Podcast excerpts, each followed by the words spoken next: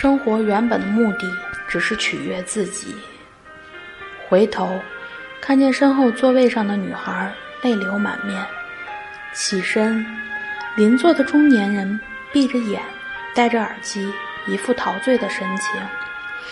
跟前同座穿着花裙的孩子，不时地用脚丫踢着我的裤脚。这样的小动作，在我坐到他的旁边就开始了。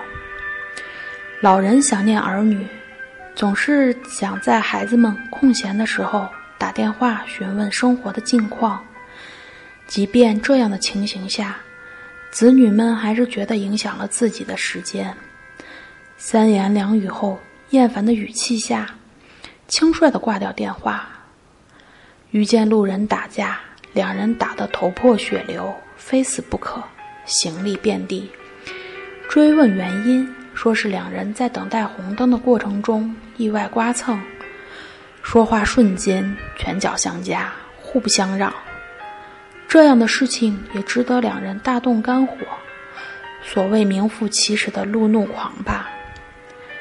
街角十字，老人提着鸟笼，迈着碎步，左右摇晃。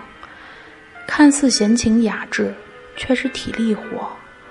说是遛鸟，还要落个锻炼美名，不如说是鸟儿让人活得更有趣味。每天，我们都会经历一些生活的琐碎，司空见惯的场面，难得留意一张一张看似落寞或嚣张的面孔。只是偶尔，有些状况在某一刻。就会印在人的脑海里。我们的不快来自哪里？我们的仇恨来自哪里？我们的快乐又从何表现？一颗拳头大小的心，时刻都会被生活中细小放大的东西磨砺蹂躏。旁人美好的生活会使我们感叹生活无尽的艰辛，设身处地的着想，又令我们无法触及。我们祷告生活给予我们无限的希望，我们祷告生活给予我们美好的明天。当我们满怀欣慰接受自然的馈赠，生活同时也给予我们疾病、灾难和困苦，如当头棒喝。当我们双手合十，祈祷内心的安宁和富足；当我们怀揣着一颗真诚的心。用内心的期望面对生活，是悲是悯，更多的却是对生命崇高的敬畏。有人说这是一个浮躁的社会，有人说这是一个虚伪的社会，还有人说这是一个糟糕至极、痛不欲生的社会。试想，人活着究竟为了什么？劳苦奔波终日，又是为了什么？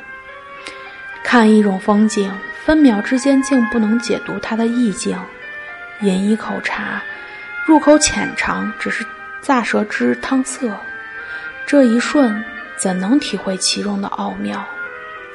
日间凡人琐事，人事合一，但凡正常下，随时都会有愉快或郁闷发生。现实的不堪一击，影响我们对生活的态度和表白。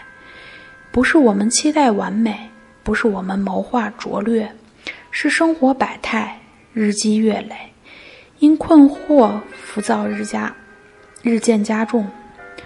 无论如何的生活，无论如何的工作，难免会让沉寂的心有揭竿而起那一刻的躁动。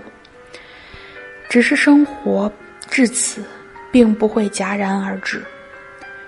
尘埃。一种可以看得见的东西，尘埃；一种可以无视的东西，尘埃。不管你看见还是无视，它的价值在于存在。存在就或多或少影响我们的生活。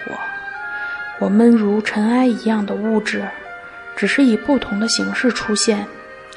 有和无影响的都是近前的我们。我们追逐名利，是想让生活步入高层；我们艰苦奋斗，是想让生活更加美好；我们和颜悦色，是想让生活活色生香。所有这些努力与争取，都是想要今后生活过得安逸与幸福。世间万物，人如浪花一样渺小，以自己的方式行走在未来的路上，用执着打开生活的心门，却因为恶言相向、皮毛刮蹭。攀爬斗富，心生泥端，忘却初心。